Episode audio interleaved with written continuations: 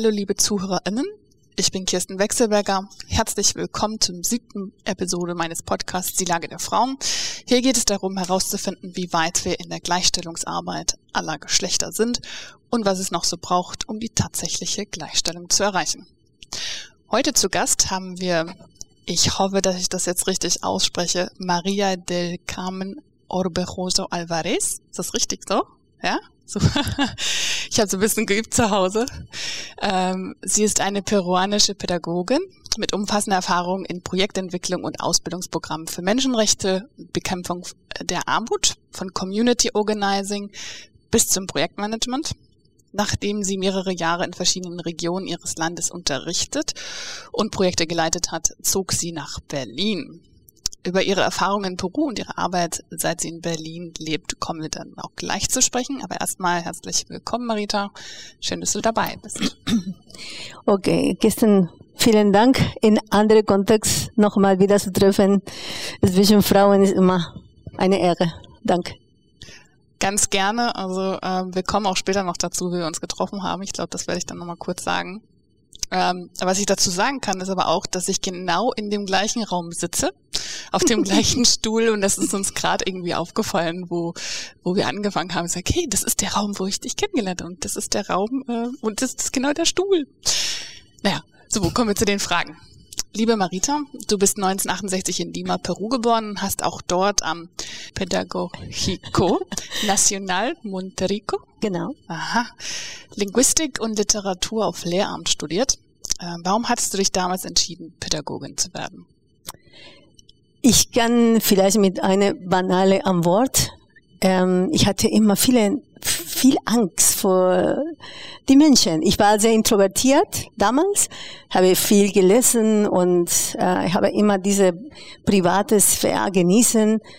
Äh, und das war wie ein Schatz, weil meine Familie ist super groß. Und ähm, dann habe ich gedacht, eine Lehrerin kann keine Angst haben. Also ich mache das weiter und Literatur, weil das war meine Welt damals ähm, und Philosophie auch ein bisschen. Ähm, und auf andere Seite, ich war immer begeistert, weil ich komme von einer ähm, Bildungstradition Familie. Also äh, ich habe viele Tante, Onkel, die ähm, äh, Lehrerinnen waren und sie waren immer kreativ, sie kommen mit vielen Geschichte. Ich habe auch viele politisch engagierte Lehrerinnen in meiner Familie und ich war immer begeistert. Und, ähm, und ganz klar auch, denke ich, wichtig, wenn du sehr ähm, präsent in deiner Realität bist. Für mich war klar, wie wichtig Bildung war. Also, und das, das ist ein tolles Instrument, die ganze Strukturen und Situationen ändern. Und deswegen finde ich, war wichtig für mich, diese Weg zu folgen. Mhm. Ich habe übrigens auch erst ähm, ähm, also Englischliteratur und Kunst studiert. Also wollte erst Lehrerin werden, aber habe dann dann doch in den letzten zwei Jahren ähm, geändert auf ähm, also nur im Bachelor dann, ne? also nicht auf Lehramt, sondern Bachelor. Fände ich dann auch interessant, auch mit Literatur eben Englisch.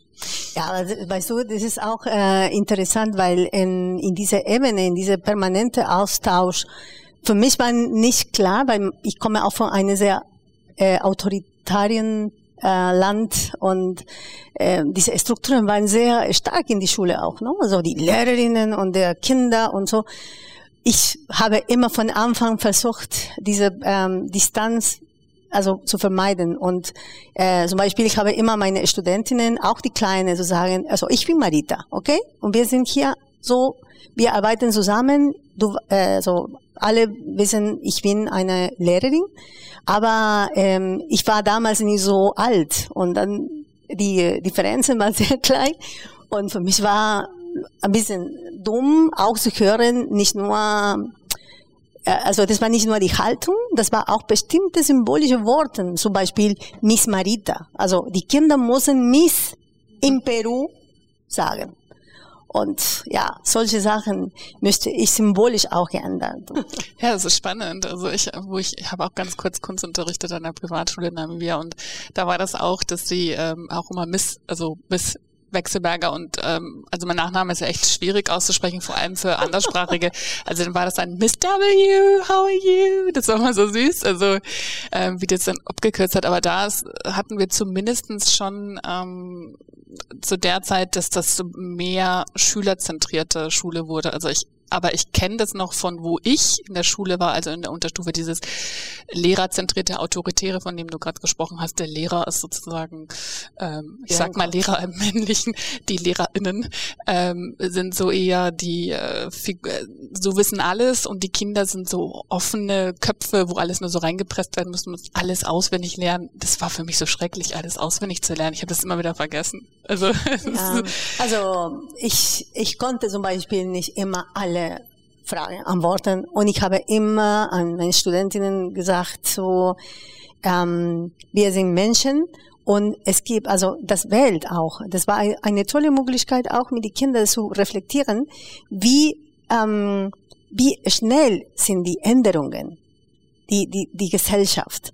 Also, und das bedeutet, dass ähm, diese, ähm, dieser Rhythmus kann nicht eine Person oder eine Lehrerin äh, immer nehmen. Also ich sage immer transparent, wenn ich weiß, sage ich. Wenn ich nicht weiß, sage ich auch. Aber das hat nichts zu tun mit meinen Kompetenzen oder unserem Vertrauen. Also ich gehe weiter, ich suche für eine Antwort, wenn diese Antwort gibt.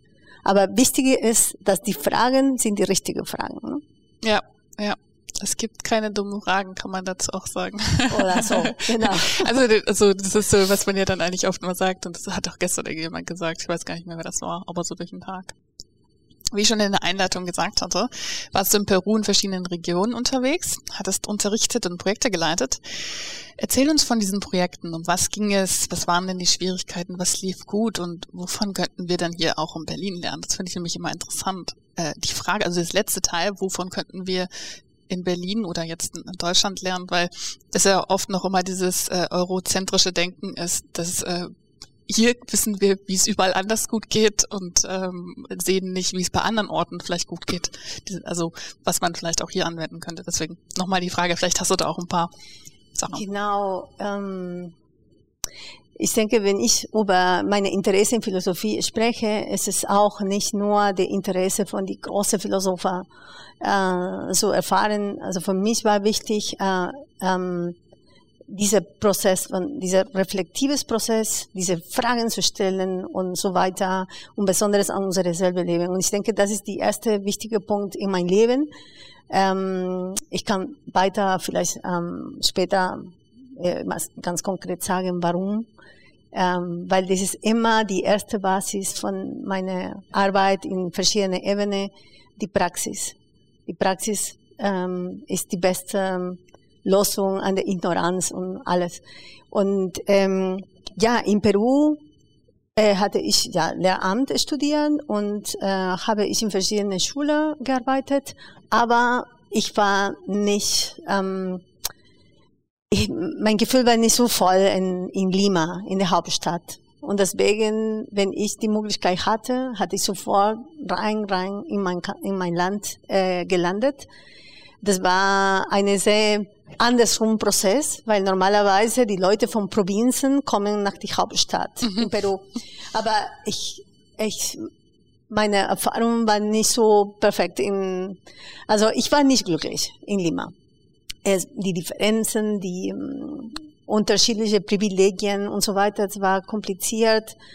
Ähm, ich habe auch mit meinem politischen Engagement ähm, mehr nicht nur gesehen, ich hatte auch viel gefühlt und mit meinem Interesse in Bildung, ähm, ja, ich habe immer gedacht, so vielleicht die Schule ist nicht die beste Ort für mich. Also ich liebe meine Schülerinnen, ich hatte viel gemacht, aber ich brauche mehr Platz und deswegen äh, hatte ich diese Entscheidung sehr schnell getroffen nach meinem Abschluss und ich war ungefähr zehn Jahre zwischen Nord- und Südperu.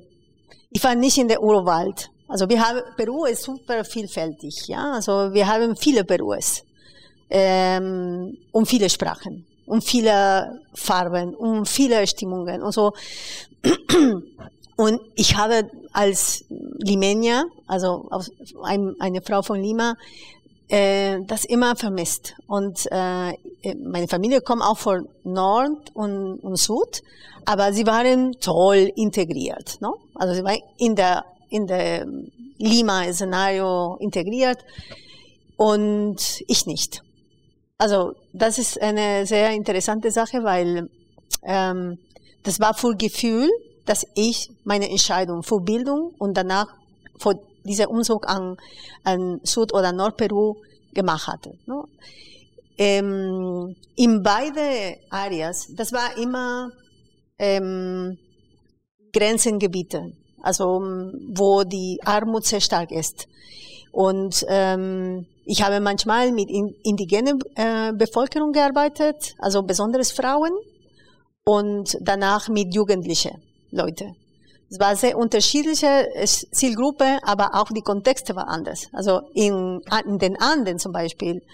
Ähm, ich habe auch ein bisschen mit anderen Sprachen gearbeitet, weil wir hatten, äh, ich hatte äh, meine Erfahrung in zwischen Cusco und Puno gemacht, in der neben ähm, Bolivien. Und es gibt da die Bevölkerung Quechua und Aymara. Und sie haben verschiedene Perspektiven und verschiedene Sprachen. So, dann, ähm, diese äh, Vielfältigkeit, das war für mich so faszinierend. Ähm, und in Kontakt zu kommen, ähm, war interessant, aber ich habe ähm, in Lima aufgewachsen. Also die Vertrauenbasis zu bauen, das war für mich die erste, mhm. äh, ich sage, Herausforderung. Ich habe da gelernt, das ist kein Problem, es gibt eine Herausforderung. Und diese Perspektive hat andere Bedeutung im Leben. Und ähm, ich versuche nur Augenhörer dabei zu sein, ähm, mit die Leute feiern und alles zusammen äh, machen. Und es war kein Tourismus. Ich hat da äh, gewesen und ge gewohnt. Und danach es war alles gut. No? Ähm, wir haben viel gemeinsam gemacht. Danach habe ich zurück nach Lima gelandet und dann kommt ein neues Projekt in, in der, also für dieses erste Projekt, das, die, der Schwerpunkt war die Empowerment für Frauen und ähm, Emprendedoras, also Entrepreneurs. Also wir möchten auch ähm, andere ähm, Analyse für die Marktsituation da. Du weißt, es gibt viele Handwerkerinnen in, mhm. in dieser mhm. Area und sie wussten nicht, wie dieser Markt funktioniert. Und sie haben manchmal viel Arbeit gelassen, ge, ge, äh, investieren für nicht, ja. Und das war ungefähr die, die Idee mit dieser Community. Ich habe immer mit der äh, Kirche gearbeitet und habe ich auch ähm, in eine interne Diskussion, weil ich komme von die Befreiungstheologie. Also es ist eine sehr politisch orientierte äh, Engagement, nicht nur äh, zu beten und, und basta. Äh, und das war sehr interessant, zum Beispiel zu merken, äh, wie schwierig war, eine, ein Priest äh, mit indigenem Hintergrund zu finden. Und mhm. dann eine Aymara-Priester hat mit mir gesprochen und sagte, ja, also für uns ist schwierig, für die Aymara-Community, Frau und Mann oder beide in einer Familie sind die Idee von Totalität, ja, mhm. komplett zu sein.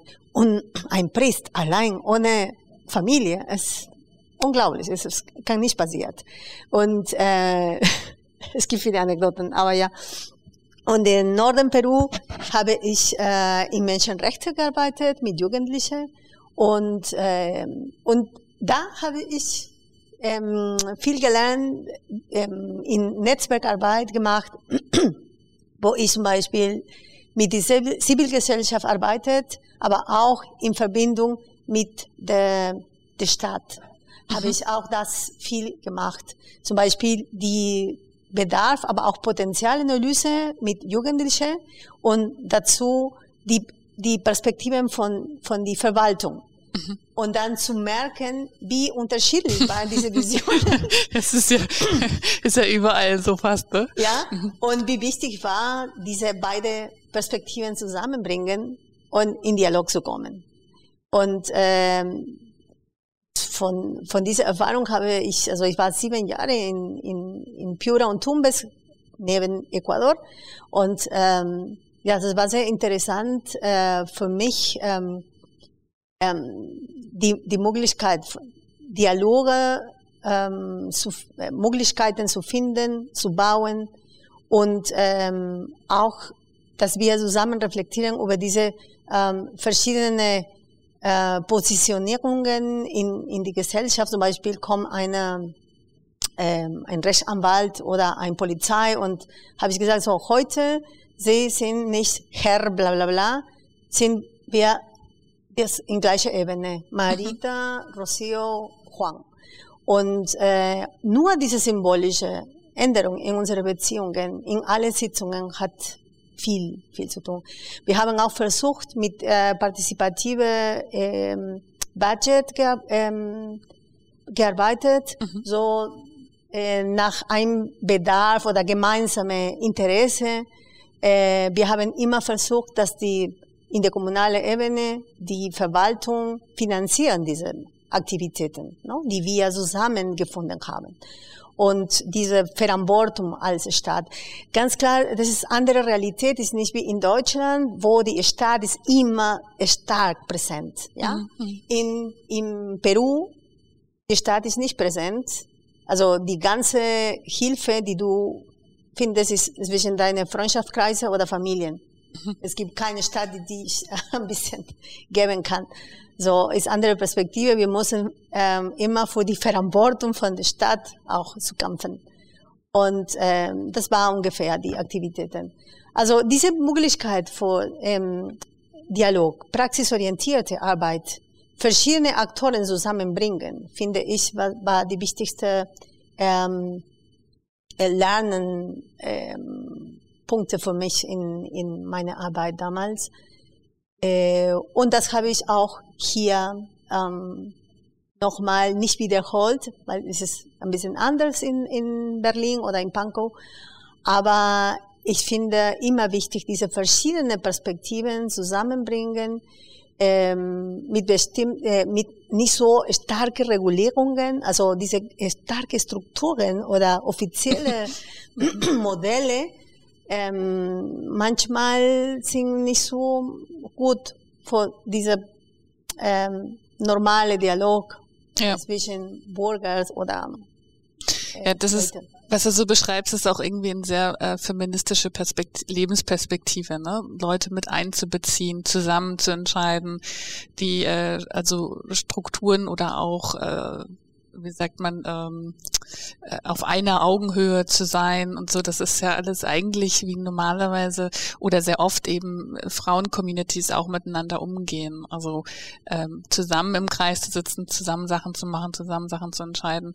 Und ähm, ich würde mal sagen, dass die Strukturen, vor allem hier in Deutschland und Europa, sehr viel also vom patriarchalen ähm, Perspektive eben noch sind, ne, wo eine Person entscheidet über sehr viele andere oder so, hm, wo die Communities dann nicht so unbedingt gehört werden, obwohl Bürgerinnenbeteiligung natürlich jetzt immer mehr auch auf dem Tisch steht oder oder da ist, ähm, sind also Initiativen wie deine natürlich sehr sehr sehr wichtig, dass auch äh, mehr, weißt mehr Leute. Du, genau, und für mich war sehr interessant auch, du musst auch einen wichtigen Punkt merken, in Südperu habe ich mit indigenen Frauen, also hat auch andere Positionen in einem postkolonialistisches Land. Ja. Und in Norden Peru habe ich mit Jugendlichen, die auch in einem autoritären äh, Land oder System äh, auch sehr wenige Rechte haben. Also es gibt internationale Rechte, aber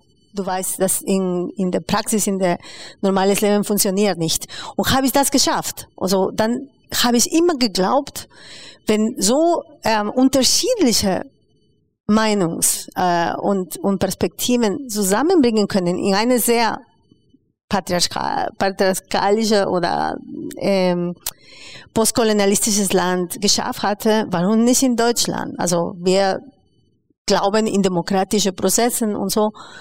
Ähm, das war dieser Glaube immer da. Ähm, und ähm, ich danke mir immer für diese Erfahrungen. Und bis jetzt, wenn ich einen Konflikt komme oder einen schlechten Tag hatte, also diese Erinnerungen sind für mich die beste Lösung für neues Denken und äh, weitergehen. Ja, schön. Also schön, dass du da auch diese, also das äh, tun konntest und also diese positiven Erinnerungen eben hast, ne? Weil ich, ich finde dann doch, äh, wir kommen ja beide nicht aus Deutschland oder sind nicht hier aufgewachsen, ähm, finde ich auch zum Beispiel in Namibia ist viel lockerer in der Hinsicht und das ist schön, dann äh, zurückzuschauen und einfach dieses es muss nicht immer alles so strukturiert und geregelt sein. Also ähm, meine Pünktlichkeit in Namibia war, war total abstrakt irgendwie auch. Ne? Also ähm, wo hier wird das total erwartet, aber da sind die Sachen, die eigentlich geschehen sind, in dem, wo andere spät waren, die Gespräche, die ich dann mit anderen Menschen hatte oder so, ne?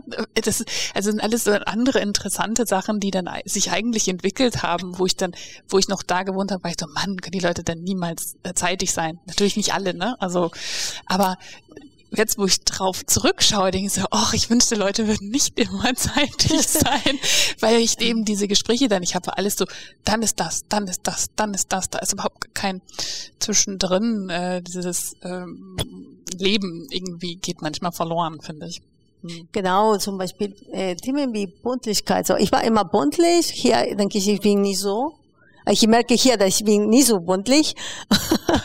ähm, aber ich merke, äh, dass ähm, gibt auch viele äh, Bedingungen, punktlich zu sein.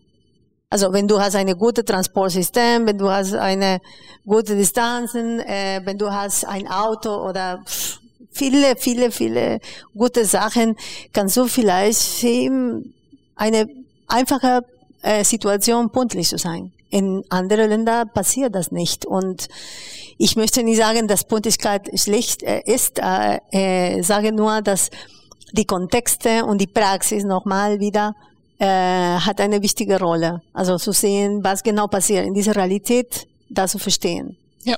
Nicht alle sind unpünktlich. Also das, das, die Bedeutung ist nicht nur, dass die Leute keine ähm, Wert an die Pünktlichkeit geben. Also es gibt viele andere interpretacionen. Von ja. dieselbe Realität.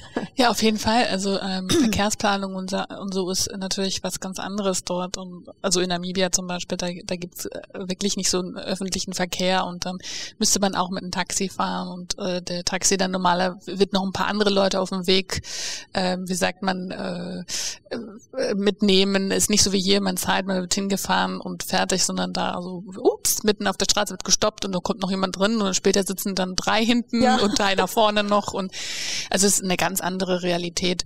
Aber da ist das auch nicht, es ist auch kein Muss, also da ist nicht, da, ich hatte immer, da, man muss nicht unbedingt pünktlich sein. Das ist, denn man kann auch äh, das irgendwie anders äh, leben und Sitzungen irgendwie auf eine andere Art halten. Also es ist irgendwie anders, aber manchmal denke ich, vielleicht sogar noch viel erfolgreicher, weil wir viel mehr voneinander auch lernen, weil ähm, einfach, jetzt sind wir jetzt eben bei der Pünktlichkeit, aber äh, wirklich nur alleine schon, dass ich dann vielleicht zum mit einer Person, die jetzt mit mir so ungefähr pünktlich war oder so, ne, ist nicht, dass ich immer pünktlich war, aber sagen wir mal, es war um zehn, wir waren beide um fünf nach zehn da und die anderen kamen erst um Viertel oder um zwanzig nach oder um halb oder so, hatten wir wirklich Zeit miteinander zu quatschen.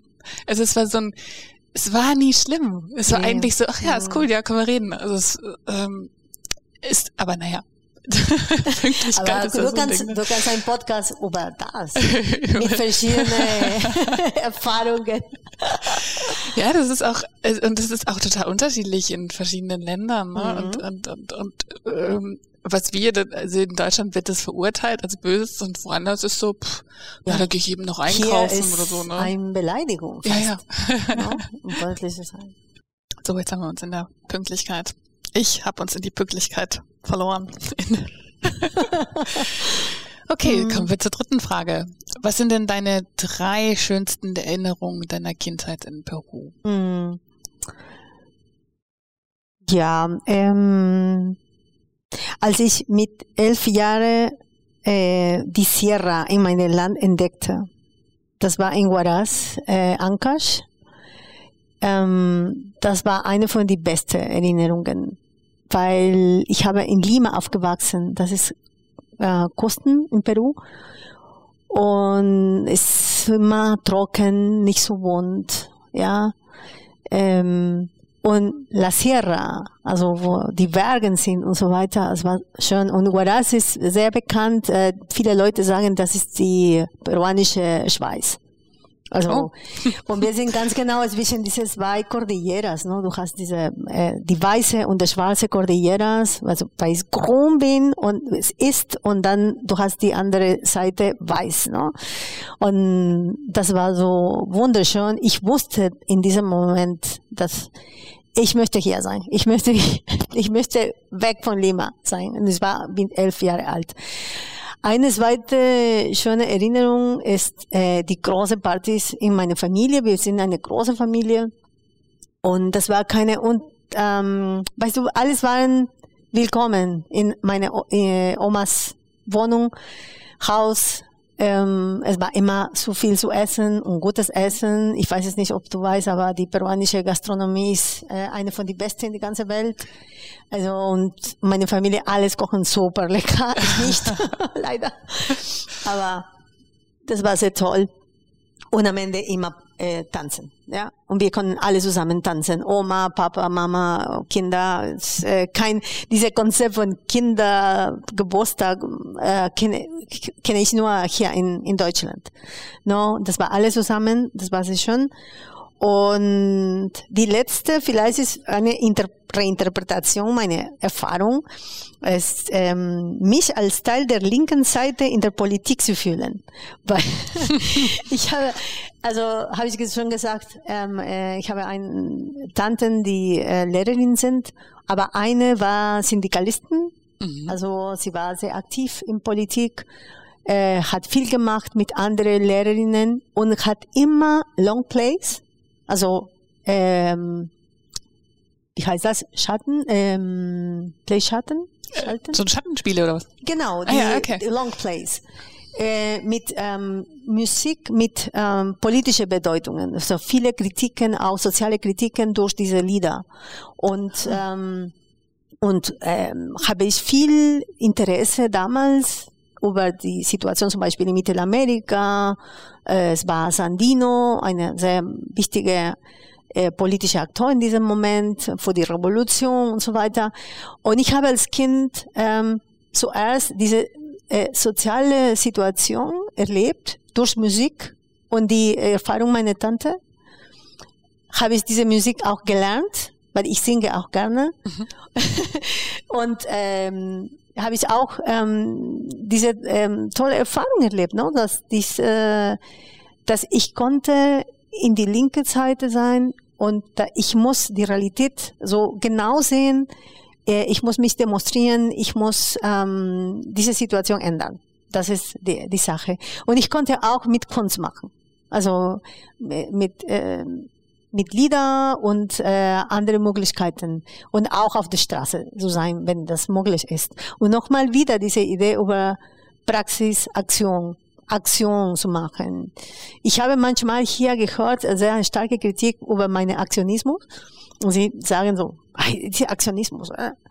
Und äh, ich finde, das ist nicht so schlimm. Also ich denke, es ist gut, äh, aktiv zu sein und diese, diese Aktivismus oder diese Praxis auch reflektieren, das kommt eine neue, neue Phase, neue Wunder für die Sozialbewegung und ähm, das habe ich alles auch als Kind mit, äh, mit meiner Familie gelernt. Also ich finde Aktionismus super. Und ich finde auch das Aspekt von äh, selbst äh, mitzumachen, mitzugestalten und, und so auch total gut, weil es bleibt so drin sitzen. Also in mir persönlich, wenn ich jetzt zurück an die Schule denke oder so, immer wenn es ein Projekt gab, wo ich wirklich was irgendwie kreativ umsetzen musste und selbst nachdenken, selbst etwas kreieren, an die kann ich mich erinnern. Und da brauchte ich auch nicht irgendwie später vor den Examen viel lernen oder so, weil ich das war drin, das war intrinsisch. Ich musste ja mich damit auseinandersetzen und deswegen finde ich Aktionismus total super. 2005 zogst du nach Berlin und hast über die nächsten zwei Jahre an der Hertie School of Governance in Berlin deinen Master in Public Policy abgelegt. Mhm. Warum hast du dich denn für diese Masterarbeit entschieden und was ging es, um was ging es denn dort in der Masterarbeit? Interessiert mich immer, wenn Leute Masterarbeit und was so, drin war. Also das war es war ähm, Gründungen, also die, die erste war ähm, ganz genau, ich möchte mehr lernen. Ich hatte diese zehn intensive Jahre rein, rein in mein Land gehabt. Dann habe ich sofort in der äh, Bildungsministerium gearbeitet und habe ich äh, in dieser kurzen Zeit habe ich viel gemacht. In dem Bildungsministerium habe ich gemerkt, mein Gott, meine Erfahrung als Pädagogin in solche äh, Orte ähm, konnte mich so viel Power geben als äh, Verwaltungsperson im Ministerium. Das war toll. Und habe ich, wie viele lateinamerikanische Leute gedacht, aber ich brauche mehr lernen, ja, Theorien und so. Da. Und parallel hatte ich damals eine nicht so einfache äh, emotionale Beziehung und habe ich gedacht auch vielleicht, weil vor ihm, das war nicht so einfach in Peru zu, zu leben, äh, komme auch aus Europa. Und ähm, dann, das war die Entscheidung, ähm, okay, wir gehen nach Europa, wir reisen nach Europa, äh, aber ich brauche eine gute ähm, ähm, Motivation, ja, weil ich hatte eine tolle Arbeit im Bildungsministerium, ich möchte viel machen. Und ähm, habe meine, meine, meine Job auch gut genießen, es war gut bezahlt auch und äh, aber ich habe diese andere Situation, ne? dann ich habe äh, sofort entschieden, so ich brauche eine gute ähm, vielleicht Motivation, ein Studium, mich zu verbessern und zurück nach Peru von meiner ganzen Arbeit und vielleicht ich kann meine meine Familie retten oder meine Beziehung. Und dann äh, habe ich diese, haben wir zusammen diese Möglichkeit in Berlin gefunden. Das war eine neue Angebot, äh, eine Master in Public Policy. In der Hertie School of Governance habe ich ein äh, Stipendium auch bekommen. Und ja, wir waren die beide hier. Und ähm, ja, ich habe mit diesen zwei Fragen ne, angekommen. So, äh, was kann ich lernen und was kann ich mit meiner Beziehung machen? Und ich habe die die für die beiden Fragen Antworten äh, gefunden. Ne? Ich konnte meine Master ähm, äh, bis Ende machen. Ähm, ich konnte ein wichtiges Thema für mich äh, immer über diese Management und ähm, ähm, also wie kann ein Budget für Bildungsarbeit äh, verbessern? Äh, und auch in der, in diese Systeme, es gibt auch immer Segmenten, ja, mhm. ist wie eine äh, separates Leben. So hier ist die Finanzen für Bildungssystem und hier ist in die pädagogische Sache. Und das fand ich auch sehr schlimm. Und mein, meine Arbeit war in dieser Richtung. Aber ähm, das Programm, ja, natürlich habe ich viel gelernt. Ähm, aber das war super für mich Eurocentrik. Also ähm, mhm. hat viele Lösungen und gute Praxis, ähm, das vielleicht gut hier in Deutschland oder in Europa funktionieren können, aber nicht in mein Land. Und das fällt diese Situation, ne, dieses Thema. Was ist passiert mit einem postkolonialistischen Land? Ähm, was ist passiert, wenn die ähm, diese Art und Weise zu sein in, in, in dieser Ebene, wo die viele Leute wachsen und immer denken, ah, die Weise ist die beste und wir, okay. So, ähm, solche Situationen brauchen mehr Zeit und äh, andere Prozesse und ähm, ja, ich versuche nur die Beste zu nehmen äh, von dieser ähm, Arbeit. Für mich zum Beispiel, das war sehr interessant, diese ähm, New Public Policy Konzept zu finden, wo die, ähm, also bestimmte Indikatoren für die privaten Sektor kann auch gut in, äh, in der Verwaltung, in der staatlichen Verwaltung funktioniert. Und ähm, ja, ich habe auch das erlebt in meiner Arbeit in, in, in mit der indigenen Community auch, weil sie haben auch ihre Art von was ist eine Effizienzindikator auch, ja. Es ist ein bisschen anders als Europa, aber äh, diese Idee in der Community zu denken, für mich ist eine super Profi-Indikator für Effizienz und so. Also das war die, die erste Punkt. Public Policy, also viele Modelle und ähm, interessante Beispiele von anderen Ländern im Bildungssystem, im Gesundheitssystem. Wir müssen viel äh, äh, zu machen, weil das war die erste Gruppe und äh, es war unglaublich. Ähm, auch die Konkurrenz, auch mit den Studentinnen, habe ich dies, das nicht erlebt. Ich war fast 40 Jahre alt. Ich hatte viele Jahre Erfahrung und dann ich muss jeden Tag mit super tolle und super intelligente junge Leute äh, studieren mit zwei oder drei Masters oder vielleicht ein Postdoktorat. Also das war krass. Ja? Ähm, und, ähm, und die Mühe, die ganze Engagement von diesen Studentinnen für eine gute ähm, Punkte zu bekommen. Ne? Ähm, ja, das war die die gemeinsame Erfahrung. Aber es war toll. Ich konnte zum Beispiel in unserer ähm, Arbeit ähm, also zum Beispiel, ich muss immer äh, Empfehlungsbriefe oder äh, Public Policy Papers und solche Sachen schreiben. Ich konnte ein bisschen auch mein, meine Erfahrung auch mitbringen. Das war eine, ein Punkt. Und in der andere, auf die andere Seite in der Beziehung, so, das war klar, diese Beziehung hat nicht gut funktioniert und danke Berlin, ich konnte hier diese Lösung finden und in ganze äh, Frieden haben wir zusammen entschieden, nee, wir können nicht weiter als Hebar ge gehen.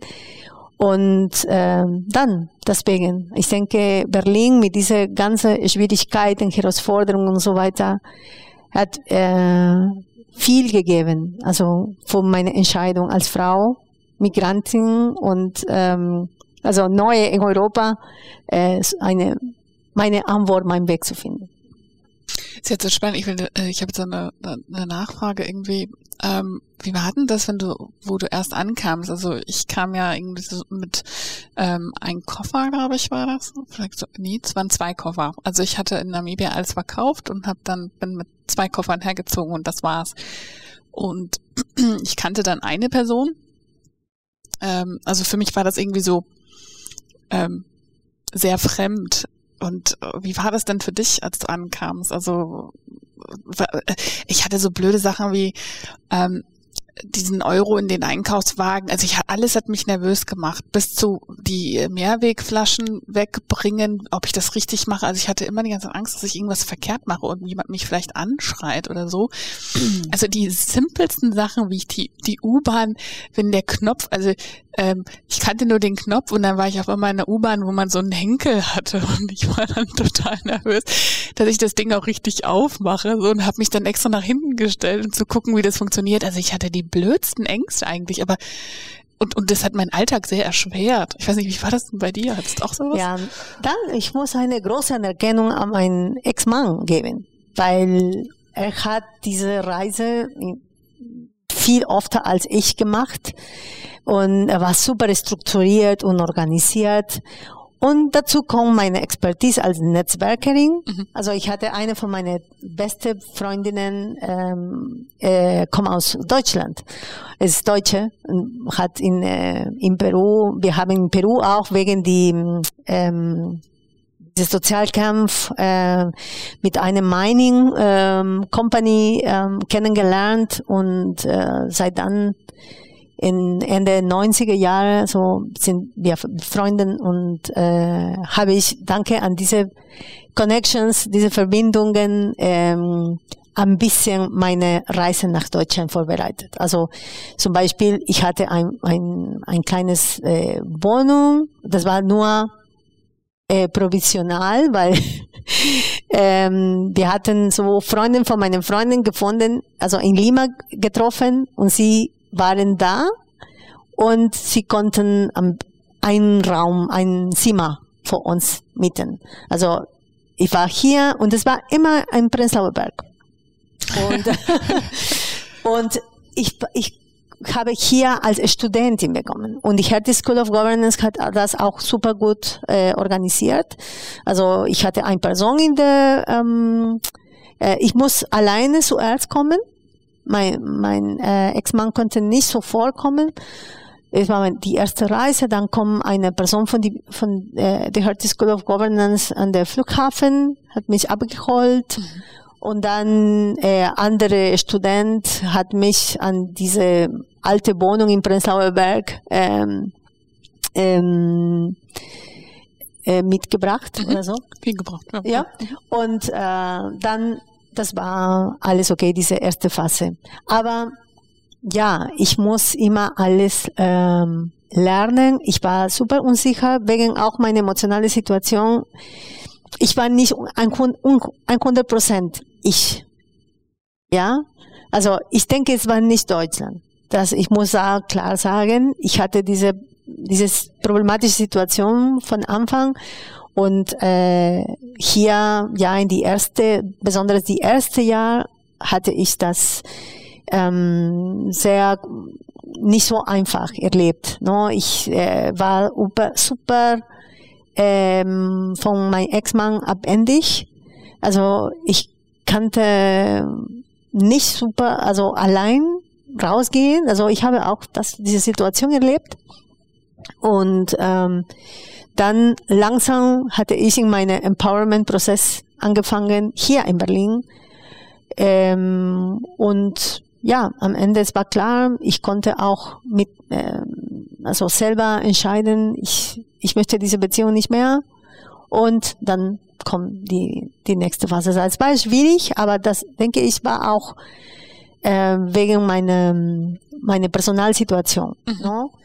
Und ähm, ja, in die, in die Uni, die, das Problem war diese, denke ich, diese Konkurrenz. Ne? Wir hatten so viele interessante und super tolle Leute, aber super akademisch, äh, akademik und ähm, ja, ich war nicht so in dieser Richtung. Ne? Und so war auch für mich nur nicht so einfach zu integrieren.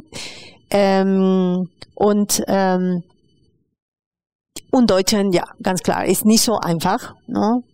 Ähm, aber ich hatte diese internationale Gruppe und ich konnte ja ein bisschen ähm, meine Gesellschaft, die kleine Gesellschaft in der Uni finden, meine kleine Gruppe und dann weiter zu gehen. Also ich muss mir immer sagen, also wir hatten ja vorher ganz kurz angeschnitten, dass wir uns in diesem Raum hier schon mal getroffen hatten und wo ich dich das erste Mal eben getroffen hatte. Und das war für mich einer von dieser, diesen Punkten, die so ein Drehpunkt auch für mich waren. Also ich habe mich auch sehr allein gefühlt hier in Deutschland, ne? Und, und dieses, ähm, dass diese Arcade Diversity und dann du auch spezifisch mich an die Hand genommen und gesagt, äh, guck mal da, guck mal da, guck mal da. Ne? Also diese, diese Türchen auch so aufgemacht haben oder zumindest die Richtung bestimmt, das ist, war mir sehr, sehr, sehr wichtig. Also es hat mir, das ist auch einer der Gründe, warum ich dich auch äh, hier mit auf dem Podcast habe, weil ich auch weiß, also persönlich weiß, wie wichtig das ist. Und ich meine, ähm, äh, bei mir würde man das jetzt nicht ansehen oder anhören, sozusagen, dass ich ähm, nicht äh, in Deutschland groß geworden bin und äh, mein Deutsch hat sich mittlerweile auch viel, viel ver verbessert. Am Anfang war es jetzt mehr so ein Kauderwelt, ne? Also wo ich sehr viel Englisch mit reingeschmissen habe und äh, Afrikaans und so. ähm, aber das war für mich wirklich so ein, so ein sehr wichtiger Punkt auch. Und da wollte ich dich auch nochmal bedanken, weil das sehr wichtig war für mich. Ja, da diesen oh, Eintritt auch, ne? Ja, ähm, also wenn man die Masterarbeit zum Beispiel jetzt lesen möchte, kann man die irgendwo bestellen oder kann man dich dann irgendwie per E-Mail kontaktieren? Vielleicht sind da welche, die interessiert sind an dem. Ja, es war, äh, denke ich, ich, es war nicht so perfekt für die Standards, für die Uni, muss ich sagen. Aber ich, ja, kannst du das auch äh, bestellen. Ich hatte das veröffentlicht gemacht. Äh, das war auf Englisch ähm, gemacht und basiert in meiner Erfahrung, äh, weil meine Praktikum war am Ende mein Masterthesis. Also ich hatte ähm, diese Chance, also in, es war sehr interessant. Ein, ich hatte diese Möglichkeit der ein Praktikum zu machen. Aber ich war fast 40 Jahre alt. Ich hatte viele Erfahrungen. Dann habe ich gesagt, oh mein Gott, ich möchte nicht Kaffee machen oder so. ja. ja. Und das habe ich immer gehört. Äh, und dann, wir hatten eine Coachie und sie hat mich gesagt, Marita, deine Lebenslauf ist super gut. Bitte, wir sind in die Mitte von Europa. Wir, wir können versuchen. Ich habe niemals mit lateinamerikanischen Frauen gearbeitet, aber ich versuche das Beste. Und sie hat äh, vier Institutionen ähm, kontaktieren und die vier haben sofort, ja, wir möchten diese Praktikanten. Also für mich war die erste, äh, äh, diese erste Antwortreaktion eine Überraschung. Ich, vielleicht, ich hatte, ich, wegen meiner Geschichte und so weiter, vielleicht hatte ich nicht so viel Vertrauen ne, an mich. Okay, am Ende habe ich vor Invent entscheiden. So, Invent ist heutzutage GZ. Mhm. Ja, aber äh, Invent war in Bildungs äh, fokussiert. Und ich muss nach Bonn reisen. Und in die erste Gespräch, meine Boss, meine, ja, meine Chefin hat, hat gesagt, äh, okay, ich muss in ein paar Tage nach Afrika äh, gehen. Ähm, ich brauche A, B und C. Was war die A, B und C? Sie möchte ein Projekt in Mittelamerika gestalten. Und sie brauchte die Argumentation, also gute Argumente, äh, in das Ministerium zu gehen, zu sagen, das ist gut, wir brauchen dieses Geld vor fünf Jahren in Mittelamerika. Mhm. Das, das war meine Arbeit als Praktikant. Wow. und dann, mega viel gleich. Und dann bis gleich, ich muss nach, nach ich weiß nicht, Namibia oder welches Land. Und dann, weißt du, ich hatte keine Angst. Das war die lustige Sache. Wenn, du, wenn ich jetzt höre, was war mein Auftrag? Aber nein, ich denke, ich brauchte das. Und dann habe ich das genommen, viel gelesen, telefonieren. Ich hatte von diesem Bildungsministerium, ähm, also ich hatte diese Erfahrung gehabt. Und ich konnte damals ein bisschen die Probleme finden, diese ähm, unterschiedliche Fokus von einem Finanzministerium und Bildungsministerium. Also sie arbeiten in bildungspolitischer Ebene, aber sie sind immer in verschiedenen Ebenen. Ich war auch damals die in Peru die erste Pädagogin, die in Planungsarbeit äh, hat. Weil normalerweise diese äh, Planungsebene, also das war nur gedacht für Administrators oder Leute mit dieser Erfahrung oder Rechtsanwaltinnen, Buchhalterin, solche Sachen, no? Verwaltungsleute. Und ähm, dann, ähm, ich habe ähm, immer diese Erfahrung äh, geschätzt, weil ich konnte mit meiner Erfahrung als Pädagogin viel mehr erreichen, auch in die Kontakte mit der pädagogischen Abteilungen, als eine tolle ähm, Administrator. Ne? Und dann habe ich immer diese Erinnerungen mitgebracht und äh, habe ich so ein ähm, eine ganze Liste, also sie hat auch eine Liste von Fragen vorgestellt, habe so durch diese ganze Sache beantwortet. Am Ende haben wir das geschafft. Also die GIZ, äh, also damals Invent, hat ja gesagt für dieses Projekt in Mittelamerika und ich hatte eine kleine ähm, Honorarbasisarbeit mit dieses Projekt äh, danach.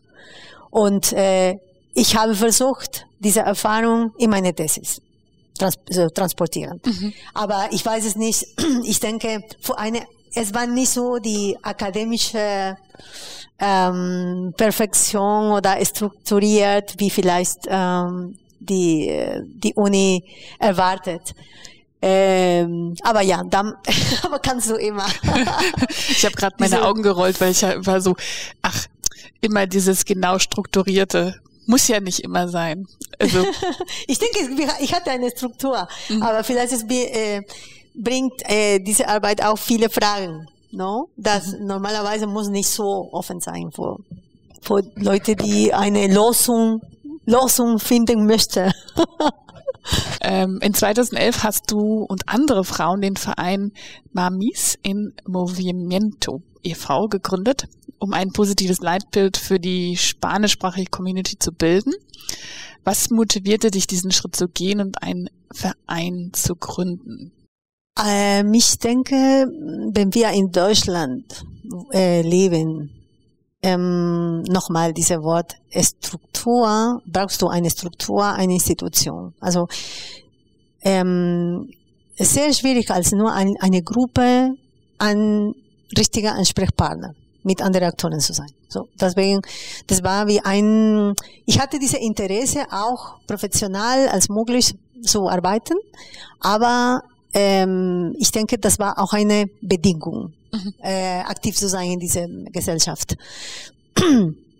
ähm, und von Anfang an, es war ein Beteiligungskonzept, also ein Partizipationskonzept. Äh, wir hatten, äh, ich hatte damals eine kleine Forschung gemacht von meinem selben Interesse und ähm, ich hatte mit der Infostelle Peru ähm, also ich war immer aktiv mit dieser Organisation und habe ich immer mich gefragt, warum die Migrantinnen, die peruanischen Migrantinnen sind nicht so präsent in dieser Organisation, die Informationsstelle Peru heißt. Ähm, und es, vielleicht es waren nicht so viele Migrantinnen, keine Ahnung. Und deswegen hatte ich das, ähm, eine Idee, ähm, gefolgen und eine kleine Forschung über die, über Solidarität. Warum die Leute äh, solidarisch oder nicht solidarisch sind mit Peru, in, in der, in der migrantischen Community mit peruanischem Hintergrund. Und habe ich mit vielen Peruanerinnen gearbeitet, aber parallel war ich Mutter und äh, meine Tochter Rosalinda war immer bei mir. Am Anfang, es war einfach, ich hatte immer sie bei mir, aber dann sie hat gelaufen, hat das gelernt zu, zu laufen. Mhm. Und dann, ich muss ähm, nicht in meine Welt kommen, ich muss auch in ihre Welt ein bisschen ja, neue Sachen äh, entdecken. Und ich war in der äh, Spielplätze, diese ja, klassische Sachen. Äh, und sie hat immer Spanisch gehört. Mhm. Und sie hat sie war meine erste Netzwerkerin, also ehrlich zu sein. sie hat Spanisch gehört und dann sie kommt zu mir und ich war plötzlich mit andere spanischsprachige Frau im Gespräch. Und dann, ähm, ich habe parallel diese kleine Forschung gemacht. Ich habe in Mosquito das präsentieren, so in der Pfefferberg. Wenn meine Tochter war ein paar Monate nur. Und in dieser Forschung habe ich das äh, gefunden. Plus meine spontane Gespräche mit vielen lateinamerikanischen Frauen im Prenzlauer Berg ähm, also es war viele Frauen wie ich, also mit akademischem Hintergrund, mit viel Potenzial, wir möchten viel machen, aber es war keine Platz oder keine Chance für uns.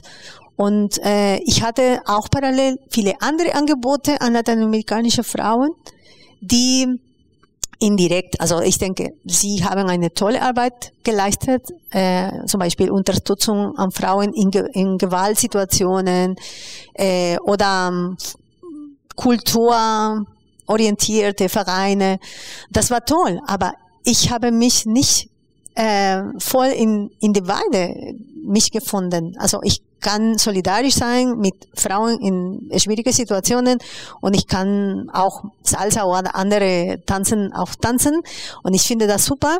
Aber für die Vision, die in diesem Moment ich hatte, das war so wenig. Und das hat von, auf meine Sicht mit dieser kleinen äh, Forschung, diese beiden Möglichkeiten haben immer dieselbe Klischee verbreiten. Also mhm. Latinas, gute Tänzerin, easy going, immer lachen, bla bla bla. Oder also ähm, sie haben Machos und dann am Ende sie haben Probleme mit, die, mit Machismus und so. Und äh, diese Potenzial, diese positive äh, Vorbild war nicht damals. Und deswegen, wenn ich ähm, die Frauen ähm, kennengelernt hatte und so, das war für mich klar, wir brauchen uns, also wir selber zusammen ein Angebot bauen, wo unsere äh, Bild Bedürfnisse, aber auch unser Potenzial sichtbar machen sein. Und ähm, dann habe ich nur spontan ein paar Termine organisiert mit diesen Frauen Und sofort an die erste Sitzung, das war klar, was möchten wir und das sind die, die wichtigen Informationen, die du bis jetzt in der, auf der Webseite finden kannst. Also, äh, das war klar, wir möchten eine positive Integration, wir möchten Partizipation, wir möchten die, die Forderung der Mehrsprachigkeit, der, ähm, die Diversity oder Interkulturalität von unseren Kindern und, ähm, ja, Partizipation am Ende. Äh, wir haben immer Integration benutzt, weil das war die politische mhm. korrekte Wort. Aber wir waren nicht so einverstanden von Anfang. Und ähm, die Schwierigkeiten äh, war, dass ich denke, ich hatte immer diese politische Vision in den Hintergrund. Ich habe immer transparent gesagt. Aber für viele in meine erste Phase mit Frauen, für viele Frauen die wichtige Sache war, ihre ähm, Situation als Mutter und Aktivitäten für Kinder zu organisieren. Dann deswegen, weil ich möchte ein kollektives Prozess so entwickeln. Für mich war klar, ich muss meine Vision bitte in andere ähm, Ebene zu, zu halten, weil für mich war wichtiger, was die, was die Leute möchten. Mhm. Und deswegen, Mamis war eine Elterninitiative von 2009 bis 2011. Also es war, es war Jahr, Jahre gedauert, bis die Entscheidung von einem Verein zu Gründen kommt. Ja, also wir waren super aktiv seit 2009.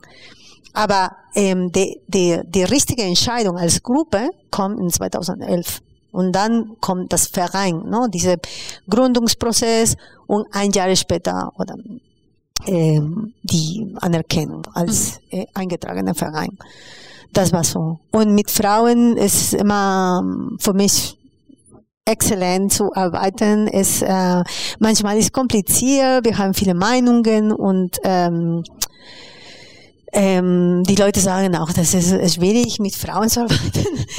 ähm, was kann ich sagen? So, ich denke, weil, weil für mich sehr fasziniert ist, ist ähm, dieser permanente Kontakt mit Emotionen zu, zu schaffen, die zum Beispiel in meinem Fall äh, habe ich nicht so viel entwickelt. Das ist auch für personale Erfahrung. Also meine Mutter war nicht so emotional und ich habe so auf, aufgewachsen. Also ich muss immer von Gefühlen distanziert sein. Deswegen funktioniert sehr gut hier in Deutschland. äh, und in meiner Latino-Community, wow, es war so viel. Und ja, ich muss immer mich in diese ähm, also diese Vulkano manchmal ähm, mich finden und bewegen und und von viel lernen. Also das war toll, dass ich als äh, Gründerin dieser Organisation oder eine von den Gründerinnen dieser Organisation diese Erfahrung hatte, äh, ganz genau mit Konfliktfragen oder Missverständnis äh, und parallel äh, meine meine neue Erfahrung als Migrantinnen und Mutter hier zu haben.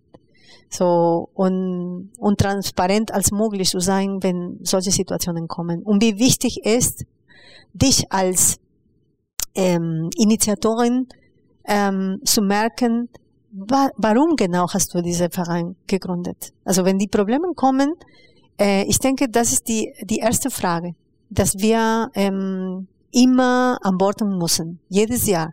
Warum habe ich das gemacht? Für mich, weil ich möchte das und, und so und so. Und wenn das nicht wie ich möchte funktioniert, dann ist alles äh, ruiniert oder ich fühle mich schlecht oder so.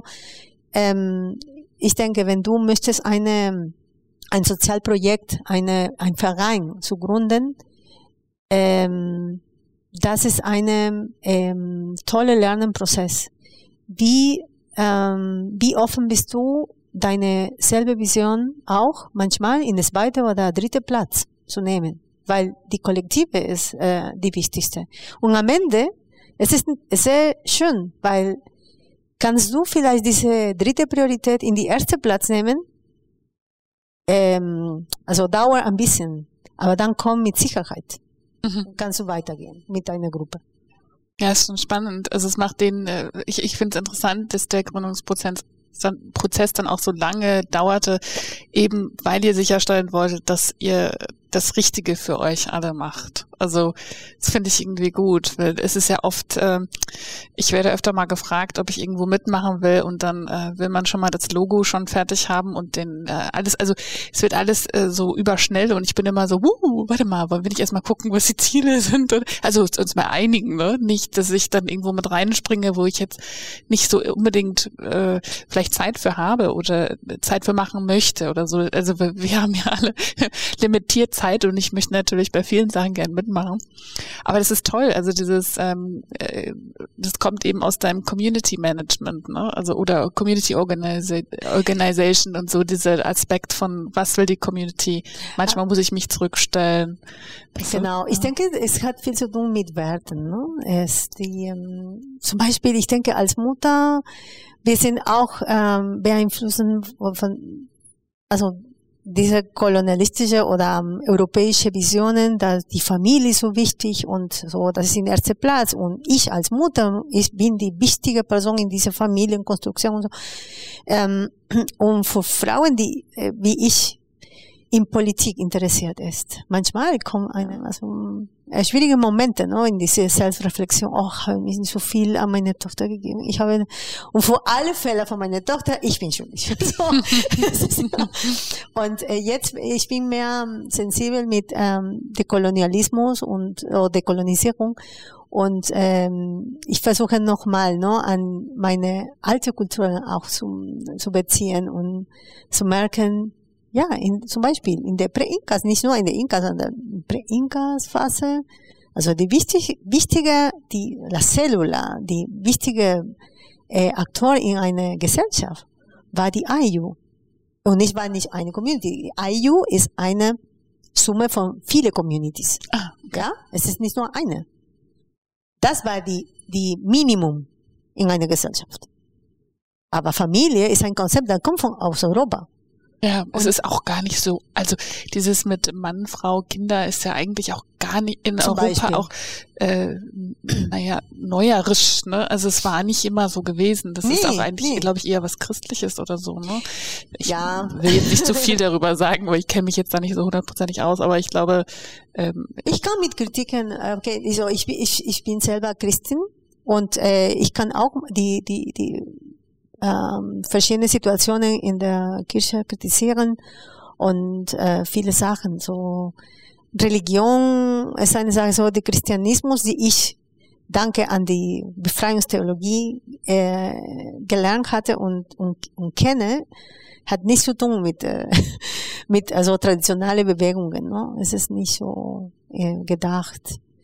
Ähm, und wenn du zum Beispiel in, in diese andere alte Kulturen kommst, ähm, äh, zum Beispiel, das habe ich nicht in, in, mein, in, in der in die Schule gelernt, ne? aber letztes Jahr mit Migrate Peru hatten wir zum Beispiel eine Seminarreihe über äh, Gottinnen, äh, Priester und, und äh, Führerin von die Altes Perus. Mhm. Weil das war sehr interessant. Also in der Altes Peru, die Frauen hatten andere, total andere Rolle, auch politische Rolle, die mit dem Kolonialismus verbunden ist. Und wir wussten nicht, dass es so passiert. Wir denken immer, ah, Machismus kommt aus Lateinamerika oder, oder Afrika, ne? Äh, und, und manchmal, es gibt so viele Mythos oder ähm, Konstruktionen, die wir nur gefolgt haben und niemand dekonstruieren. Ne?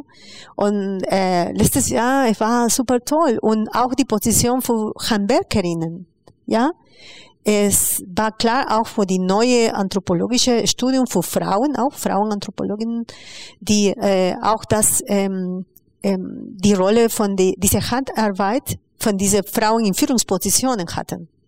Wenn wir sehen, dass heutzutage, also die Epistemologie von Europa ist immer so intellektuell, also mhm. cerebral, ne?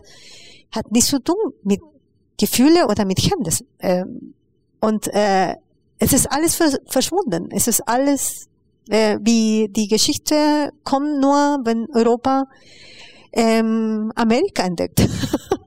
Ja, das ist total schade. Also in, in, in, in ähm, Afrika oder Namibia zum Beispiel auch, da sind sehr viele Sachen, die einfach nicht mehr geschehen. Also und äh, die eben durch Religion zum Beispiel oder durch ähm, Europa die Kolon Kolonial Jetzt, jetzt kriegst du nicht hin. Es ist auf manchmal habe ich so ein Wort, dann falle ich, kriegst du nicht hin.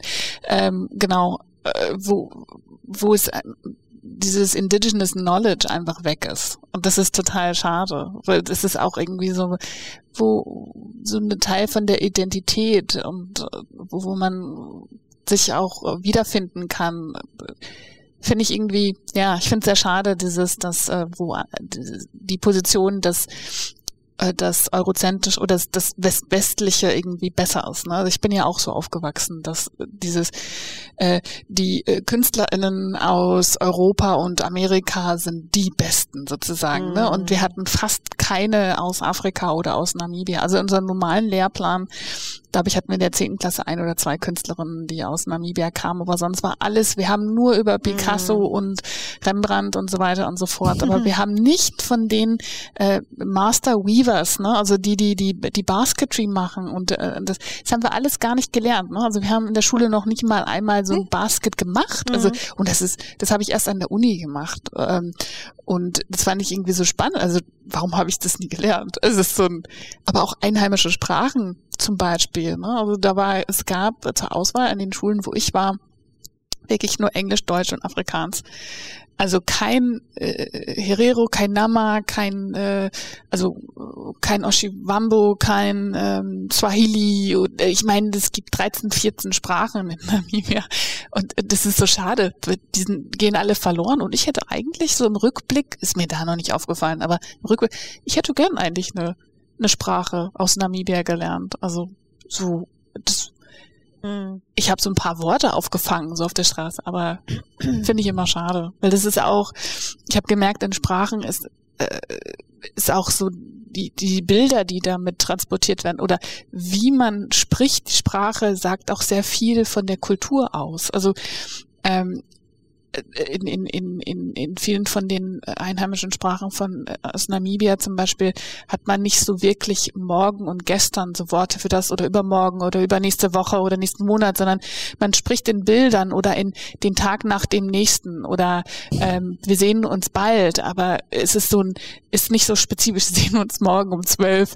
Also, aber äh, es ist, oder nach, wenn nach so vielen Sonnenuntergängen oder nach so vielen Monden, das ist ja. irgendwie so schön eigentlich, ja. ne? Mhm. Dieses Bildliche davon, das finde ich schade, weil es so viel auch weggenommen hat von meinem Verständnis von den äh, von den Mehrheit der Menschen, die in Namibia leben, weil ich die Sprache und die Kultur in der Hinsicht nicht miterleben konnte. Also das ja. finde ich extrem schade. Aber wie gesagt, wo ich dann noch klein und jung war, habe ich das gar nicht so wirklich mitbekommen. Mhm. So, Marita, du bist wirklich eine Moverin und Shakerin. Und du setzt wirklich enorme Kräfte ein, BürgerInnen zu beteiligen und wirklich Wichtiges umzusetzen. Damit auch, ist auch sehr viel deiner Zeit, äh, Freizeit wahrscheinlich auch noch verbunden. Ähm, und jetzt an die ZuhörerInnen, ihr müsst euch am Stuhl festhalten, denn ich zähle mal so eben auf, was ich alles oder was Marita alles schon so gemacht hat, was ich nachgelesen habe. Also du warst von 2008 bis 2011 Consultants zur, Finanzplanung von Bildung in Mittelamerika und Autorin des Portals. Jetzt habe ich schon wieder Dialogus? In, Dialogos, Dialogos. Dialogos in Education Educación para América Latina. Para Amerika Latina bei der Deutschen Gesellschaft für internationale Zusammenarbeit hast. Du hast ja vorher auch schon von äh, drüber erzählt. Ähm, du hast als Pädagogin zwischen 2011 und 2013 im Namen ihres Vereins der Fortbildung Zweisprachigkeit im Kita-Alltag in Kooperation mit dem Sozialpädagogischen Fortbildungsinstitut Berlin-Brandenburg entwickelt und war es auch Referentin für die Summer School für soziale ArbeiterInnen mit dem Thema Migration an der Alice Solomon Hochschule. Du hast 2012 bis heute bist du Mitglied des Pankower Integrationsbeirates im Bezirksamt Pankow. 2019 bis heute bist du Mitglied der AG Mehrsprachigkeit des Integrationsbeirates von Pankow. 2009 bis jetzt bist du immer noch aktives Mitglied der AG Migration des Paritätischen Wohlfahrtverbandes. 2014 bis 2019 aktives Mitglied von AKA Lingua Panko, AKA Diversity Demokratie Leben Plattform. Das ist ja, wie wir uns kennengelernt haben. 2017 bis heute Vorstandsmitglied von ARME e.V., das ist der Arbeitskreis Neue Erziehung. Und 2017 bis 2019 Vorstandsmitglied von VIA ähm, e.V., Verband für interkulturelle Arbeit. Du scheinst wirklich eine starke innere Motivation zu haben, Positives zu bewirken. Was treibt dich an, diese wichtige Arbeit? Ich meine, das ist ja extrem viel. Du bist wirklich total tief drin und organisiert. also was, wo kriegst du diese Kraft her? Mm. Ähm, ich denke, habe ich schon gesagt, ich komme von einer, also ich habe vielleicht nicht gesagt, äh, ich komme von einer sehr starke Frauenfamilie. Ähm, meine Omas zum Beispiel. Also sind ein, eine tolle Beispiel für mich. Also beide haben nicht super ähm, eine Diploma oder viele studieren. Sie hatten nur diesen äh, Naturalwissen, lösungsorientierte, immer Visionen, alles zu hören und dann dich zu unterstützen. No? Es gibt keine falsche. Also wir müssen lernen. Das, ist, das war für mich super toll. Also die erste wichtige Erfahrung für mich oder Motivation ist ähm, meine Beziehung mit meiner Oma, ist äh, meine Vaters Oma, es war die die beste, die beide, no, die Oma, meine Mutter auch in ihrer Art und Weise war äh, sehr starke Frau. Und ähm, sie waren immer offen zu zu hören, zu machen, keine falsche Aktion zu bewerten. Es war nur ein Lernprozess immer. Und sie hat immer Zeit, meine, die Oma, die Mutter von meinem Vater zum Beispiel, sie hatte immer Zeit für uns. Ähm, und sie haben nicht ähm, in die Uni oder die komplette Schulezeit ähm, gemacht, aber sie haben ähm, diese Naturalwissen für uns immer so unterstützen und die beste Argument zu geben. Und das Zweite natürlich war für mich äh, ja als Studentin ähm, die Entdeckung von die Theor äh, Befreiungstheologie. Also diese Kombination zwischen Theologie und Politik. Das war für mich, ist, also vielleicht, wie du weißt, diese Befreiungstheologie ist auch für uns äh, die beste Geschenk von Lateinamerika nach die ganze Welt. Ja, es gibt andere Perspektive in, in Leben. Das für mich war immer wichtig und ich nehme immer dazu, ist, ähm, wie wichtig ist die Praxis, der Praktika. Wie wichtig ist, so arbeiten, zu machen und dann reflektieren. Die Theorie ist immer eine zweite Schritte. Ähm, und das ist genau die, Be die Befreiungstheologie. Also Gustavo Gutierrez, der Autor, er hat immer gesagt, ich habe diese Erfahrung in der ganzen Communities in Mittelamerika und Südamerika systematisieren, weil die Praxis kommt zuerst. Und äh, dieser Reflexionsprozess kann man auch immer alle. Es ist nicht eine private, ähm, privilegierte Aktion von einem Akademiker. Das ist Praxis, kann alles machen. Und das finde ich super toll, dass ähm, zu machen, zu versuchen, zu probieren, zu analysieren, reflektieren und dann neue Wege zu finden äh, als Gruppe. Es gibt keine ähm, Guru, die das denken und machen, so oder diese Denkmacher. es ist äh, immer besser, in Gruppe zu sein und äh, diese äh, diese Vision auch zusammen gestalten als möglich, ne? Und so, das, das war die, die, das denke ich meine große Motto, no? Es ist kein Problem, wenn ich nicht so klar die ganze Sache sehe. Ich weiß, ich arbeite mit anderen Leuten. Ich weiß, dass ich bin ein Teamperson. Ich, ich bin Teil von einer Community oder viele Communities. Und dann, natürlich, ich muss nicht alles klar haben. Ich kann diesen äh, Prozess anders machen, weil es gibt viele andere, die mit mir mit Vertrauen und Engagement arbeiten. Weil ein großer Teil meiner Arbeit ist nicht nur präsent in den Netzwerken zu sein oder, oder bauen, weil ich habe auch viele neue Netzwerke hier in, in Pankow aufgebaut. Aber weil für mich äh, ein, meine große Talent, denke ich, ist, dass ich kann die Leute überzeugen. Und die Leute glauben. Das, das ist möglich, dass wir machen das. Und wir hatten bis jetzt so viele gute Beispiele, die ganz genau ähm, ist ähm, für mich für die Partizipation und Sozialbewegung wichtiger als ein Buch zu äh, ist. Ne? Äh, diese Möglichkeit zu sagen, so wir haben das äh, versucht, probieren, gemacht und hat gut funktioniert. Und dann die Organisation hat eine neue Position. Wir haben ein, ein Gespräch und eine gemeinsame Aktion auch mit der Verwaltung gemacht. So, solche Sachen plus viele symbolische Bewegungen sind sehr wichtig. Mhm. Seit 2019 bist du Co-Leiterin einer neuen In Initiative des Frauenkollektivs Migrate Peru. Warum habt ihr denn diese Initiative gegründet? Ja, das hat viel zu tun mit äh, die Potenzial, die nicht so sichtbar war. Und äh, wegen so viele Jahre in, in Berlin habe ich viele tolle peruanische Frauen gefunden, viele auch hier in Pankow. Und ähm, parallel hatte ich eine neue Beziehung mit meinem Land, ähm, wegen anderer Frauenkollektivs, Trenzando Fuerzas. Und sie versuchen, die, die sozusagen, die, die genannte Handwerkerinnen mit Künstlerinnen zusammen. Und das ist eine tolle Statement. Also, weil mein, mein Land macht das nicht so ähm, oft. Also du hast hier die ausgebildete Personen oder Künstlerinnen und die andere Indigenen oder so sind andere, ne? andere Gruppe. Und ähm, das fand ich super toll. Und sie machen zusammen viele Forschungen, sie machen zusammen neue Objekte, sie ähm, mischen die ganze Sachen und ganz genau, ganz klar, sie versuchen auch genauer als möglich die alte Kulturen, die alte Techniken nochmal sichtbar machen und durch neue künstlerische Prozesse politische Statements machen.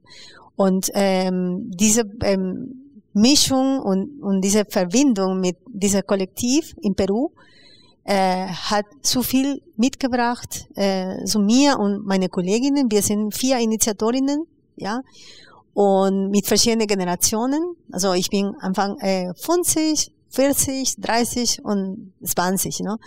Und äh, deswegen, wir haben diese äh, tolle Kombination von ähm, peruanischen Frauen, mit verschiedenen Erfahrungen, aber von verschiedenen Generationen und ähm, mit viel Respekt von unserem Traditionalwissen, die nicht klar ist. Deswegen dieses Jahr zum Beispiel, ähm, es gibt ein neues Projekt, äh, die KIPU, und äh, ich weiß jetzt nicht, ob du weißt.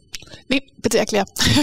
also ein KIPU ist eine Kommunikationsmittel, ein Instrument von Erinnerungskultur, nicht nur von den Inkas, aber auch sehr ähm, bekannt in den Prä-Inkas Communities und Kulturen. Wir haben viele Kulturen. Leider mit dem Kolonialismus, dieses Instrument ist immer als Vergangenheit gesehen. Mhm. Es gibt die größte Sammlung von Kibbutz sind hier in Berlin in der äh, ethnografischen ähm, Museum. Okay. Ich denke über 3000.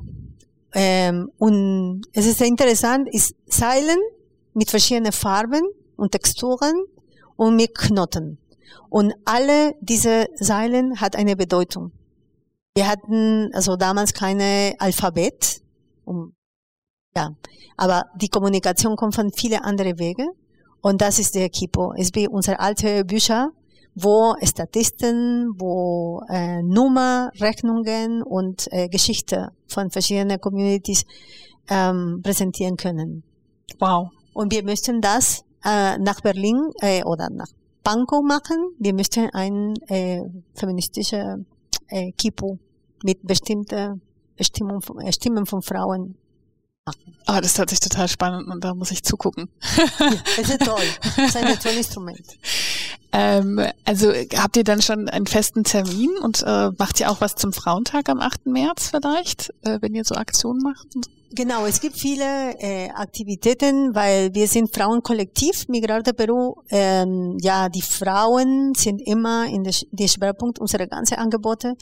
Aber für 8. März, nicht ganz genau am 8. März, aber am 10. März, ähm, machen wir eine Diskussion, eine Podiumdiskussion über Kultur, Migration und Politik oder Kunst, Migration und Politik mit verschiedenen lateinamerikanischen Künstlerinnen in, ähm, in die große Aula am Wasserturm in der Museum am Wasserturm. Museum Wasserturm, ach super. Und äh, wenn die Leute noch mehr Infos dazu, habt ihr da eine Webseite? Wir haben eine Webseite, Facebook-Seite auch. Ähm, die Webseite ist www.migrarteperu.de. .de. Okay, ich äh, pack das dann nochmal in die Show Notes rein, dann kann man da auch über den Link klicken und hingehen. Ähm, so eine andere Frage, wie würdest du denn Feminismus, Feminismus für dich definieren? Was ist denn äh, wichtig zu beachten? Ah, Feminismus. Wir haben ja alle, ich finde, das ist was sehr, sehr Persönliches, so ähm, den zu definieren. Genau. Also ich habe ein bisschen geschrieben. es ist eine Art zu leben und zu denken und zu bewegen. Ähm, in unserem Fall als Migrante Peru, also für mich ist es sehr schwierig, nur individuell zu sprechen. Aber wir haben für die ökofeministische Bewegung entschieden. Ja, so für, für uns ist nicht nur Feminismus, weil es gibt viele Feminismus. Für uns ist wichtig die Perspektive von Ökofeminismus, weil für, auf unsere Perspektive als auch, ich definiere mich als People of Color. Ja, ich hatte auch afrikanische Abstimmung und ähm, ich merke, dass wir können nicht ähm, für Feminismus kämpfen, wenn äh, oder gegen die Patriarchat, wenn wir äh, nicht gegen Kapitalismus kämpfen. Und das ist die wichtige Sache von Ökofeminismus, dass wir äh, versuchen nochmal diese alte Vision von Frauen äh, zu retten. Wir sind ein Teil dieser äh, Ökosystem, dieser Natur. Die Pachamama ist ein Teil wie unsere alte ähm, oder neue indigene Bevölkerungen. Die, die Pachamama, die Mutter Erde ist ein Teil von uns. Wir müssen diese, äh, diese Erde ähm, schützen. Und wir sehen ganz klar, dass Patriarchat, die kommt ganz genau mit Kolonialismus. Und ähm, die ganze äh, Machtstrukturen, ja, ähm, kann oder Kapitalismus hat so negative Einfluss in die Mutter Erde gemacht, dass ähm, die, das ist unsere unsere Weg. No? Äh, wir möchten denken und bewegen in diese Beziehung mit respektvoll an die Natur und die und die Mutter Erde. Also wir nehmen das als einen Teil unserer Community oder wie in Europa sagen Familie. Also. Ja, schön. Ich mag deine Definition sehr, sehr, sehr gerne. Mal kurz zu, also 2015 bis 2019 leitetest du Migrapower, ähm, wo ich dich ja auch bei der AK Diversity Pankow kennengelernte und ähm, derzeit leitest du Migra ab im Bezirk Pankow. Es ist ein Projekt, das als Brücke zwischen Zivilgesellschaft und dem Staat, also Pankow Verwaltung fungiert. Es ist also ein Fachvernetzungsprojekt für Migrantenorganisationen in Pankow. Kannst du so mal kurz definieren, ähm, für was ihr so steht und eure Ziele und so weiter? Also ich würde gerne das Projekt mal in einem anderen Podcast ein bisschen mehr beleuchten, so, aber dass die Leute so ungefähr so eine Ahnung haben, um was es da geht. So, für uns war eine Ehre, dieser Experimentalprozess ähm, so definieren sozusagen. Das war ein, ein politischer Auftrag an die Integrationsbeauftragte und kommt die Idee, wie können uns diese Konzept vor der Fachberatung an Migrantenorganisationen umzusetzen. Dann komme ich mit einem Konzept mit meinen Kolleginnen. Ich hatte damals mit Mamis im Movimiento und MOV Global äh, angefangen. Und äh, ehrlich zu sein, die Idee von Fachberatung hat, war nicht die Überzeugung am Ende, weil wir hatten so viel Potenzial und Expertise. Ähm, das war ein bisschen paternalistisch, no? Wir als äh, die Beraterinnen zu sehen, deswegen unser Projekt hat diesen Änderungsprozess am Anfang, in 2016 schon, hatten wir gesagt, so, wir machen nicht Fachberatung, wir machen Fachvernetzung. Was wir brauchen, ist Strategie, wo die Potenzial unserer Migrantenorganisationen sichtbar sind, dass sie ähm, als Ansprechpartner von die Verwaltung ähm, sein können und gemeinsam lernen. Ähm, und das war ungefähr die, die Prozess, die wir bis jetzt machen können. Es ist eine andere Art von Beratung. Ne? Es ist ein bisschen mehr emanzipatorisch äh, und, ähm, und dekolonial sozusagen, wo alle haben ein Verantwortung und ein Potenzial und nicht nur ein Bedarf, die ein Beraterin oder Berater ähm, antworten müssen. Mhm. mhm. Toll. Also ich freue mich dann auf den ähm, Podcast in Zukunft, weil äh, ich glaube, das ist, wie ich schon vorher sagte, für mich war das auch sehr wichtig, nur einfach äh, dich kennenzulernen und du mir so Türchen oder einfach nur Ideen zu geben. Und, und äh, das war ja auch so eine Art von Vernetzen und so eine Art von äh, Leute an die Hand geben. Also würde ich das sehr begrüßen, ähm, in einem Podcast dann nochmal tiefer einzusteigen. Ich komme jetzt aber zu der letzten Frage, die ich auch allen immer frage allen, die mitmachen. Wie weit sind wir deiner Meinung nach in der Gleichstellung aller Geschlechter und ähm, was sollte noch geschehen, um tatsächliche Gleichstellung zu erreichen? Und wenn es dann vielleicht auch ein Gesetz gibt, an das du jetzt gerade denken kannst, welches würdest du abschaffen oder verändern? Ja, es ist eine sehr komplexe, ja, sehr komplex. äh, äh, Frage, muss ich sagen. Aber ähm, ich denke, no, mit Migrate Peru habe ich ähm, diese ähm, die koloniale Perspektive so tief in mein Herz ähm, äh, gewesen, dass die, ähm, das, das finde ich ein wichtiger Punkt in der ganzen Diskussion über ähm, Gender Equality oder so. Ähm, ich merke auch in ganz tolle feministische Netzwerke in Pankow, ja, weil ich äh, finde ich mich auch eine lokale Aktorin, ähm, finde ich auch manchmal nicht so einfache Prozesse, wo die feministischen Organisationen äh, an sich ähm, diese ähm, paternalistische Vision haben. Ich denke, wir brauchen mehr selbstkritische Prozesse, wo die Meinung von Migrantinnen auch wichtig sind, dass wir vielleicht vertreten nicht dieselbe Feminismus, es gibt andere Perspektiven und es gibt andere Probleme. Und äh, besonders jetzt, wo ähm, Pankow hat viele Migrantinnen, ähm, wir haben viele geflüchtete Familien, Personen, die immer als zweite oder dritte Klasse ähm, ähm, gesehen sind. Und ähm, deswegen finde ich das wichtig, dass als Feministen oder als ähm, eine Person für, für diese ähm, Gleichstellung äh, Arbeit aktiv ist, äh, diese andere äh, Perspektive und Diskurse auch mitzunehmen. Vielleicht äh, es gibt nicht so einfache Formulierungen, was genau brauchen wir, aber in einem Dialog kann man diese Diskurs finden und kann man diese Möglichkeit, ähm, neue Narrative zu finden, wo wir zusammen kämpfen, wie ich schon gesagt hat mit Migrate Peru. Also wir können über Feminismus sprechen, ohne ähm, äh, Antikapitalismus sprechen. Also es ist, äh, es gibt auch neue Sachen, die wir thematisieren müssen. Und in die ganze, ähm, also Bewegung für die, der Schutz unserer Welt. Die Frauen hatten immer, auch in den indigenen äh, Bevölkerungen, die Frauen haben die wichtigste Rolle für die, diese äh, Schützen, äh, nicht nur an die Familie. Mhm. Und ähm, ja, das finde ich wichtig, mehr Sensibilität für diese neue Realität und zu merken manchmal auch, dass die ähm, ja, die Privilegien, also die Probleme von Frauen oder Herausforderungen von Frauen sind immer da. Wir sind alles ähm, beeinflusst von diesen Sachen, aber es gibt äh, Frauen in sehr äh, prekäre Situationen.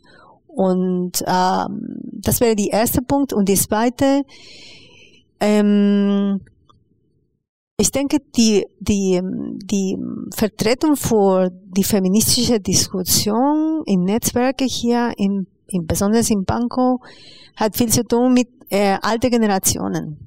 Und äh, ich finde auch wichtig, dass wir ähm, eine neue Weg finden, neue Generationen finden, Mädchen, Kinder, ähm, an auch ähm, junge äh, Frauen und Mutter zu denken. Ich denke manchmal die Situation von Mutter, von alleinerziehender Mutter, von ähm, also nicht traditionelle Familienmodelle sind nicht so klar in der Diskurs ähm, präsent.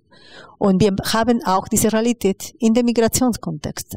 Also denke ich, es kann eine gute äh, ähm, transsektionelle äh, Vision sein für uns auch. Genau, also Intersektionalität, das ist ja so das Stichwort, das jetzt immer in Deutschland genutzt wird. Genau. Ich danke dir, Marita, für das tolle Gespräch. Danke, dass du dabei warst und ich wünsche dir und deinen ganz vielen Projekten und all den Sachen, wo du beteiligt bist, alles Gute. Und ihr, liebe ZuhörerInnen, wenn ihr meine Arbeit als Podcasterin unterstützen wollt, dann folgt mir gerne auf allen Kanälen, YouTube, Insta, Facebook, Twitter, Anchor und Spotify. Vergesst nicht zu abonnieren, Podcast weiterzuteilen und den Daumen hoch zu geben, wenn euch der Podcast gefallen hat. Denn so mehr ihr teilt und so weiter und so fort, so mehr verbreitet sich die Botschaft und so mehr können wir vielleicht zusammen auch verändern. Links findet ihr in den Show Notes wie immer. Tschüss, liebe ZuhörerInnen und bis bald. Nächste Station. Die Abschaffung des Patriarchats. Umsteigemöglichkeit zur feministischen Perspektive und einem schöneren Leben mit Feminismus. Bitte beachten Sie beim Ausstieg. Dieser Podcast dient den Stand der tatsächlichen Gleichstellung zu erörtern. Vielen Dank. Ausstieg. Links. Die Lage der Frauen mit Kirsten Wechselberger.